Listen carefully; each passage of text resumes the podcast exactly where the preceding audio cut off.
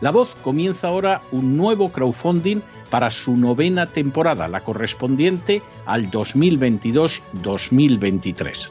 Lo hace además en unos momentos en que la libertad de expresión está más amenazada que nunca en décadas en España, en Hispanoamérica y en el resto del mundo.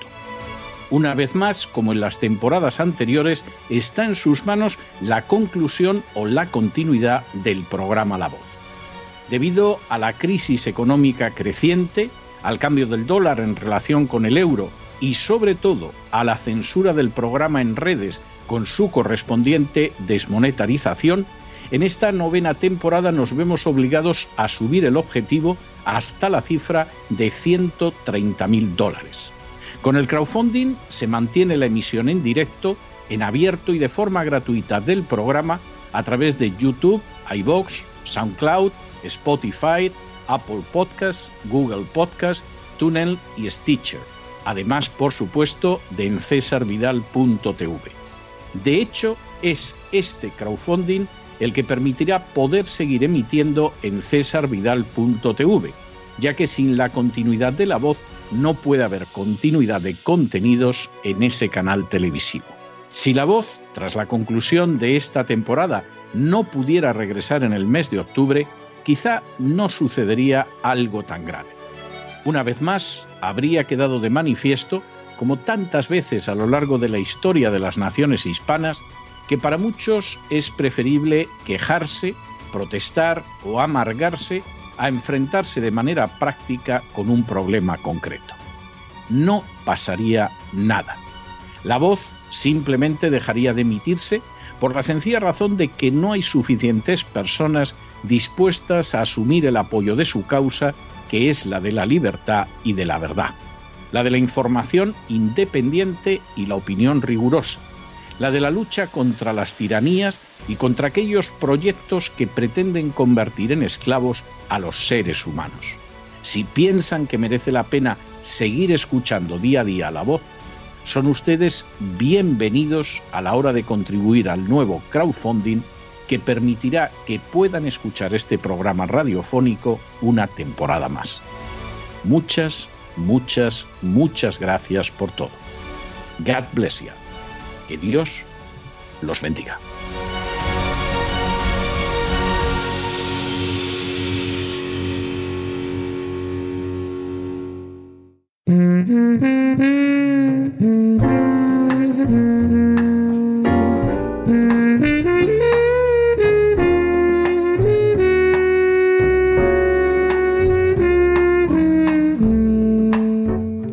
Biblioteca con Sagrario Fernández Prieto.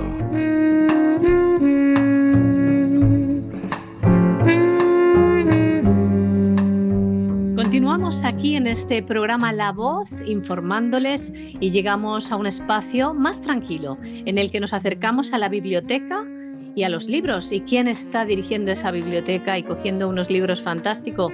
Fantásticos, pues doña Sagrario Fernández Prieto, muy buenas noches. Muy buenas noches, mm, doña María Jesús. Encantada de escucharla. Igualmente. Y mm, vamos a ver qué tenemos, qué menú tenemos hoy. A ver, eh, traigo para empezar un libro de, de, adultos mm, realmente muy bueno. Es de los mejores libros que se ha publicado en esta temporada y además es muy interesante. Su título es La madriguera dorada. Lo escribe un rumano llamado Katalin Parteni o Partenie, no sé cómo se pronunciará, y lo edita Impedimenta.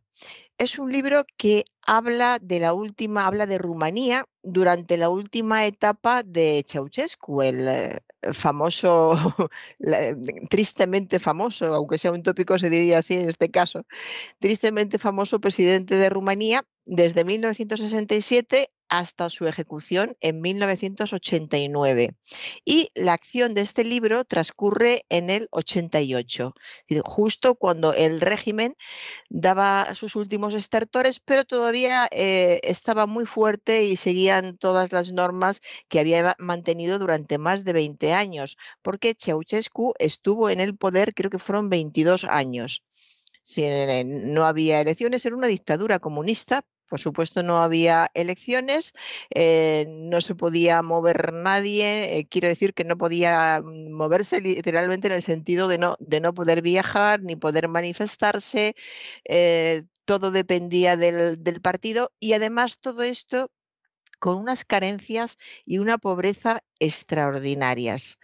Pues bien, en este mundo, en esta época, en Rumanía hay dos jóvenes que viven en, Bucarest y que sueñan con formar parte de un grupo de rock y tocar uno de ellos la batería y otro quiere tocar la guitarra eléctrica. Se llaman Paul y Fane. A los amantes de la música les va a encantar especialmente, sobre todo por todo lo que se recuerda de la música de los 80, eh, se habla de Fran Zappa, y si les interesan los instrumentos musicales, bueno, de todas eh, las versiones de guitarra que hay, de batería, si les entusiasma la batería, porque a los que les gusta la batería no les gusta secas, les entusiasma. De modo que eh, respecto a la música es también una crónica excepcional hay que recordar, o lo voy a decir ya desde el principio para tenerlo presente, que el, autor, Catalin Parteni, es profesor de filosofía en la universidad.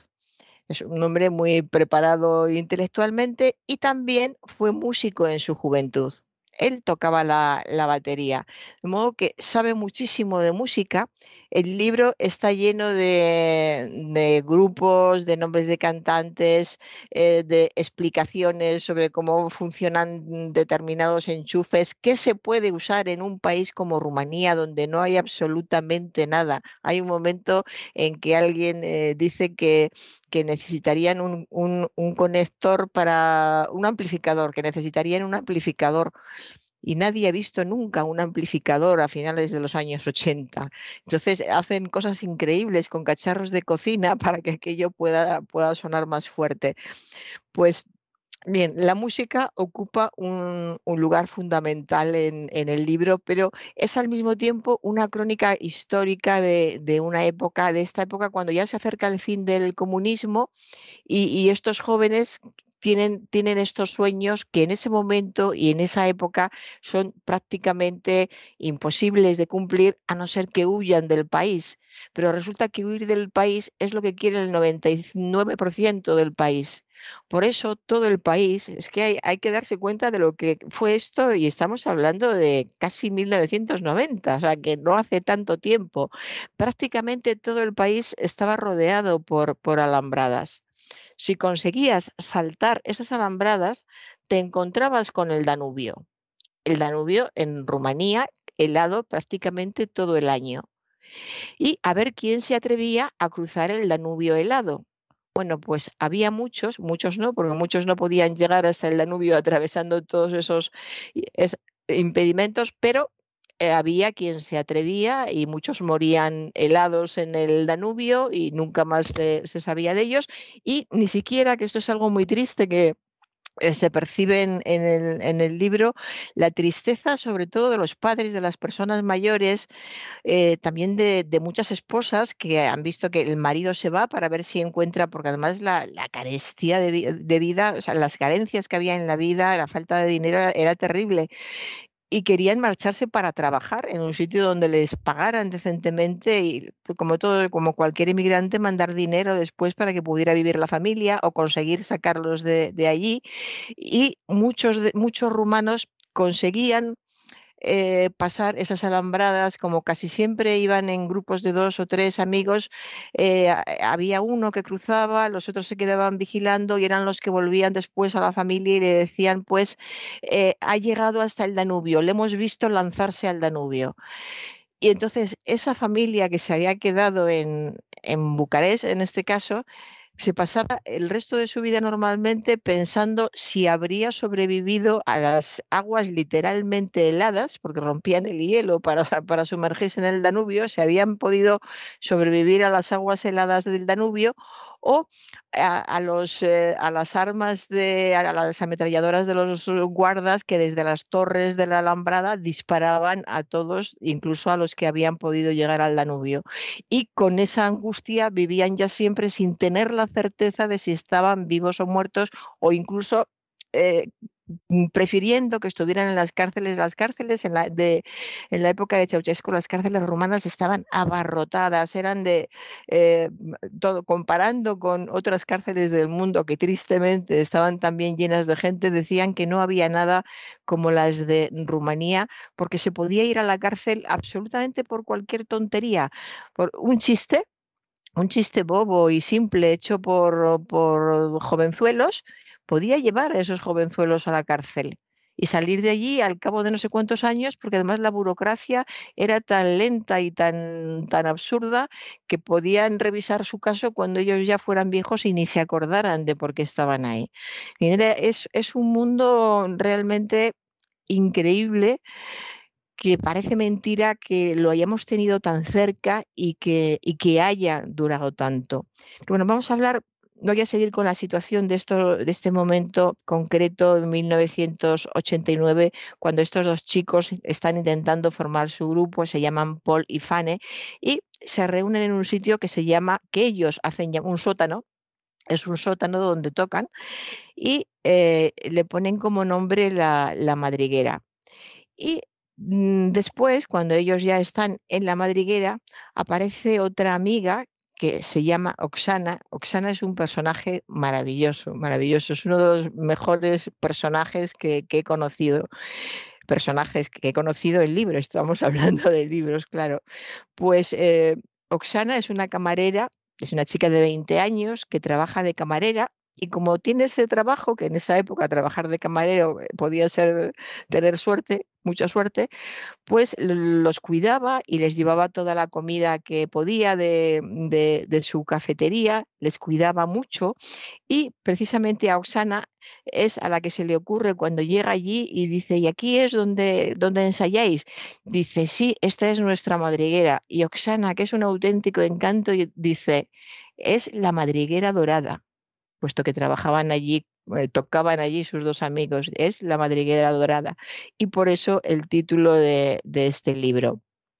Pues bien, continuando con la vida en, Rumanía y todas esas carencias donde faltaban los alimentos más básicos, todo funcionaba por medio de vales.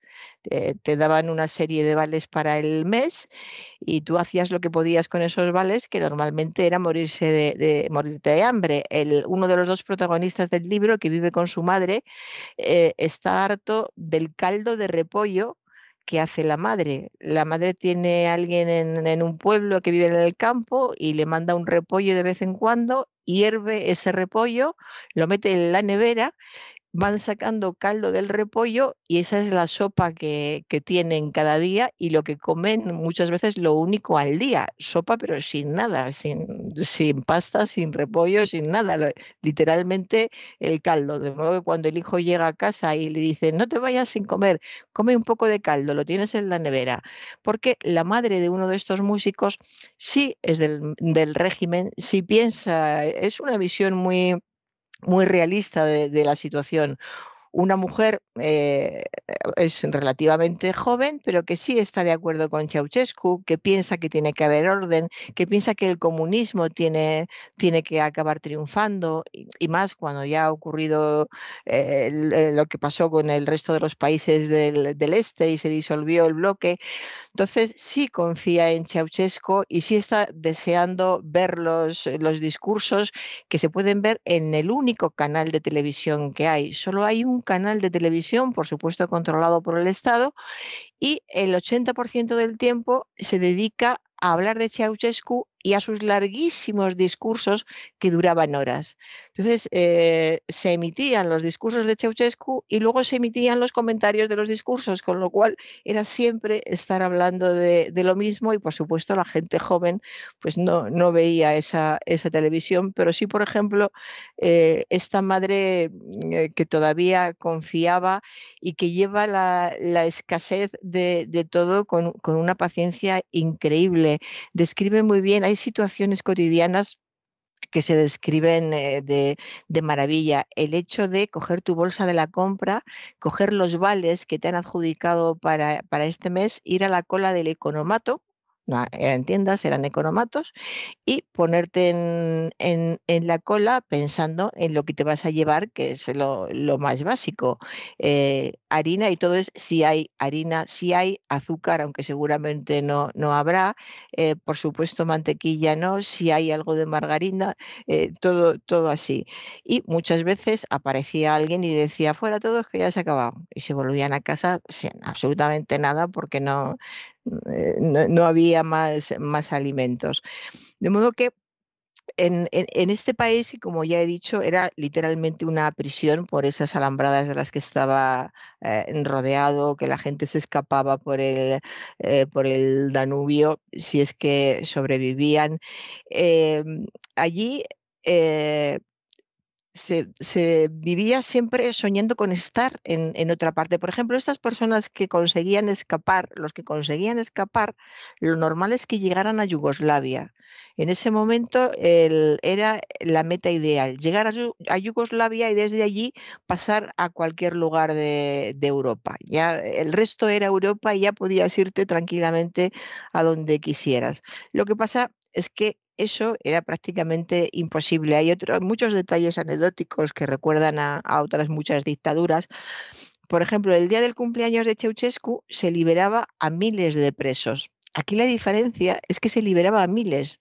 En otras dictaduras a lo mejor liberan a dos, a diez, a veinte, pero aquí salían miles porque prácticamente toda la población, había veces que había más gente en, la cárcel que, que fuera, con el consiguiente hacinamiento, falta de higiene y sobre todo mucha perturbación mental por, por el hecho de estar, de estar aislados, de que no te dejaran hablar, de que te pegaran, una situación realmente eh, dantesca. Así que eh, es como, como, una especie de radiografía del comunismo lo que hace Partení, el, el autor, recrea situaciones, como ya he dicho antes, disparatadas, por ejemplo, algo que llama mucho la atención. Eh, llega un momento en que en Bucarest, que es la capital, empiezan a construir un centro comercial y van retransmitiendo por el único canal de televisión que hay, el centro comercial, que nuestro compañero presidente Ceausescu y la madrecita eh, Elena, la mujer de Ceausescu, que se llamaba Elena, fue una estrechísima colaboradora del dictador y se hacía llamar a sí misma madrecita. Se consideraba madrecita de todos los rumanos y para dirigirse a ella había que llamarla madrecita. Bueno, pues la crueldad de, de Elena había veces que superaba muchísimo a la, a la de su marido. Pues en fin, salían en la televisión eh, Ceausescu y su mujer eh, diciendo que estaban construyendo ese centro, viendo imágenes del, del centro y por fin acaba el centro y se transmite como por televisión cómo están llenando ese centro de productos, productos de todo tipo que se han traído de Occidente, se supone, o de otros países, y, están llenando ese centro comercial con, miles y miles de, de, productos porque va a ser inaugurado por la pareja mm, presidencial. De modo que la población empieza a llegar delante, se pone delante del centro, prácticamente acordona el, el, centro, todos con sus bolsas de plástico vacías, no pensando que les fueran a regalar nada, sino que por fin había un centro donde podrían comprar algo. Entonces llevaban sus vales, quien tenía algo, algo de dinero que era raro, pues llevaba algo de dinero, pensando que por fin iban a hacer como decían que hacían en Occidente, un centro comercial donde podías ir a comprar. Entonces están allí esperando, llegan los, eh, los Ceausescu a, inaugurar el, centro, se van del centro y empiezan a llegar camiones y más camiones, echan a toda la gente que está alrededor, ya ha finalizado el acto, echan a toda la gente y empiezan a llevarse absolutamente todo lo que hay en el centro en los camiones todo, absolutamente todo, las latas, la comida, em, absolutamente todo se, lo llevaron. Y el público, pues claro, se fue marchando poco a poco y volvieron a, sus casas con sus bolsas vacías otra vez, las bolsas igual de vacías que el, que el estómago. Detalles curiosos como, por ejemplo, la única carne que se consumía muy, muy de vez en cuando era el pollo. Eh, una de las cosas curiosas de la época es que podías preguntar a un, rumano si sabía cómo era un pollo y no, no sabía porque ni lo había visto nunca ni se reproducía en los libros de los colegios porque como los pollos se comían para que no añorasen el, cómo era un pollo. Entonces, muy de vez en cuando podían encontrar una bandeja con algún trozo de, pollo en algún sitio, se lo daban con, con los vales, pero era la única carne que conocían y la mayoría de ellos nunca había visto otro tipo de carne, nunca había visto la ternera, nunca había visto el cerdo, no sabía ni, cómo eran los filetes de ternera o los filetes de, cerdo. esa era la, situación eh, tan absurda a veces, porque para conseguir eso hay que tener tal control de todo lo que se hace, tal vigilancia de así se sentían todos los, los, rumanos y el que pudo salir lo contó, que se sentían vigilados las 24 horas, pero no cuando estaban en la cárcel, cuando salían de la cárcel igual, porque todos los teléfonos eh, pasaban por una centralita cada vez que, te, que hablabas por teléfono, sabías que te estaban escuchando y además oías toser o suspirar o hacer algún comentario al guardia de turno o al policía, perdón, al policía de turno que estaba escuchando la conversación, pero como eso era cotidiano, pues bueno, se, aceptaba porque no se podía hacer, hacer otra cosa. Era un, un, régimen que lo que parece mentira es que durase tanto y una, es una muestra de hasta qué punto los castigos eran duros, el control policial era, era, durísimo y hasta qué punto nadie se atrevía a moverse porque significaba la, la, muerte, porque en realidad todos los que estaban en la cárcel estaban en la cárcel por auténticas tonterías. Por ejemplo, un chiste. Un chiste sobre Ceausescu, en el libro hay un ejemplo que ni siquiera es sobre Ceausescu, es sobre el, eh, el apellido del siguiente apellido o el apodo que tiene Ceausescu que se puede parecer a otro que pertenece a algún dibujo animado o algo por el estilo. Bueno, pues eso trasciende y eh, de momento no le meten en la cárcel porque es menor, porque les convence uno de los dos protagonistas que es muy hábil de que quería decir otra cosa y, le convence, pero un simple chiste tonto de un crío podía llevar a ese crío a, la cárcel, porque eran intocables eh, a, todos, a todos los niveles.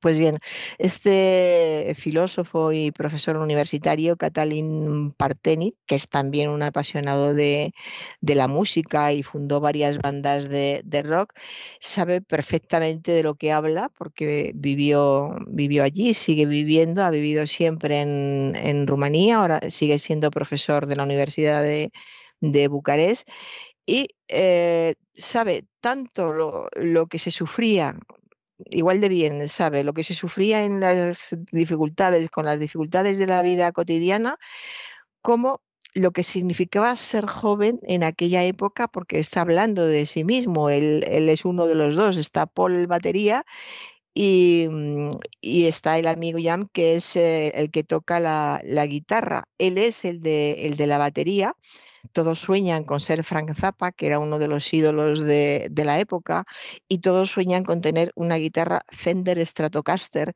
que era un sueño, porque una Fender Stratocaster era carísima en cualquier lugar de Europa. Y sé que en, Alemania se, vendían y en, en, la Alemania occidental, donde se vivía tan sumamente bien, era un lujo al alcance de muy pocos. De modo que pensar que un rumano pudiera tener una Fender Stratocaster es como como si nosotros soñáramos con un ático en la Quinta Avenida, por ejemplo. Era algo totalmente inalcanzable. De modo que el, libro, en, definitiva, pues es, un, es una descripción, una, serie de, de, recuerdos que resultan muy emotivos, que resultan conmovedores, que se lee de forma muy agradable porque hay también mucho sentido del humor y a veces te, te diviertes. Es una llamada al poder liberador del arte en cualquiera de sus manifestaciones, en este caso la, música. Muchas veces cuando ensayaban en su madriguera, en el, en el sótano, les habían pasado cosas terribles a ellos o a su familia, pero tocaban y, y tocando y haciendo su música, aquello se superaba o se olvidaba por el momento y eran capaces de salir después del, ensayo de su madriguera con, ánimos y con sueños, con capacidad de tener sueños para salir adelante, porque hay otra cosa que pasa en estas tiranías tan terribles y es que la gente deja de soñar porque ellos mismos se sienten ridículos. ¿Para qué soñar con un mundo donde vas a poder decir lo que quieras, vas a poder tener los amigos que quieras, nadie te va a vigilar, podrás ir a comprar según el dinero que tengas. ¿Para qué soñar con eso si no se va a cumplir nunca? Y la misma gente hace esfuerzos para eliminar esos sueños de la cabeza porque sufren más. De modo que incluso soñar se convierte en algo que no está al alcance de, de todo el mundo. En fin, es un libro realmente excepcional, muy cercano, que marca mucho el personaje de Oksana. Es maravilloso, yo me he quedado fascinada con esta, esta mujer que es, es, una chica, es algo mayor que ellos, tiene casi 30, también ha sufrido muchísimo, lo ha pasado muy mal y es de una bondad impresionante y enternecedora. De modo que, como digo, un libro excepcional y yo lo calificaría incluso de obra maestra perfecto. Y ahora nos va a traer como cada día el libro infantil. ¿Cuál es la recomendación del día, doña Sagrario? Pues la recomendación del día eh, hoy es un libro de animales, que ya sabemos que a los pequeños de, la casa les encantan los animales. Se titula el libro ¿Quién soy? Crías de Animales es la, es la serie y en esta ocasión el quién soy se refiere a América. La, autora es Tamden Seceda y la ilustración Esther García. Es un libro en cartoné, pequeño, muy asequible, que los, los prelectores o los primeros lectores pueden manejar muy bien para leerlos solos. Y se va contando cómo son las, las crías, no, no, cuando ya han crecido, cómo son las crías de cada uno de los continentes. En esta ocasión se trata de América, el, el animal que representa a América es el mapache, y además de ver el, mapache y de ver cómo, cómo vive, cómo es, por qué se, caracteriza, porque se caracteriza, van dando pistas para que adivinemos cuáles son otras especies, porque en América, aunque esté representada por el mapache, también hay jaguares, también hay armadillos, y es ahí cuando salen las, las pistas para, para, ver de qué especie son. Las ilustraciones son mm, realistas, con mucho detalle, muy expresivas, incluso muy, muy simpáticas también, y acompañan mucho al niño en, este juego de, acercarles la fauna salvaje, en esta ocasión del continente americano, pero también hay otro libro en la misma colección, está, de momento está en América y Australia, y va a ir saliendo el resto de los continentes. Así que es una colección que les encantará a los, a los niños con toda seguridad. Y ya con esto acabo. Perfecto, pues eh, como siempre, eh, nunca nos decepciona, siempre nos da un repaso estupendo. Este libro, vamos a recordar, ¿Quién soy yo? Crías de animales.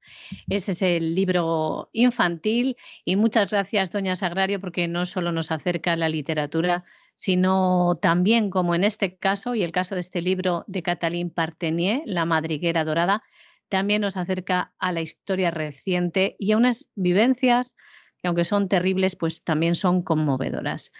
Muchas gracias y vamos a dedicarle una canción a usted y a todos nuestros queridos oyentes que la sigan a usted y al programa. Muchas gracias, doña Sagrario. Se llama la canción, yo creo que no la he escuchado, pero bueno, mm, se la dejo como un regalo. Se, se titula Tears, es decir, lágrimas, y está interpretada por Luisa Johnson.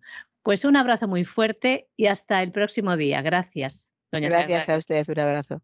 Esto ha sido todo por hoy en este programa La Voz, en el que hemos tratado de traerles cosas entretenidas, culturales, informativas sobre todo, para que sepan ustedes lo que ocurre todo detrás con un trabajo muy profundo y muy profesional.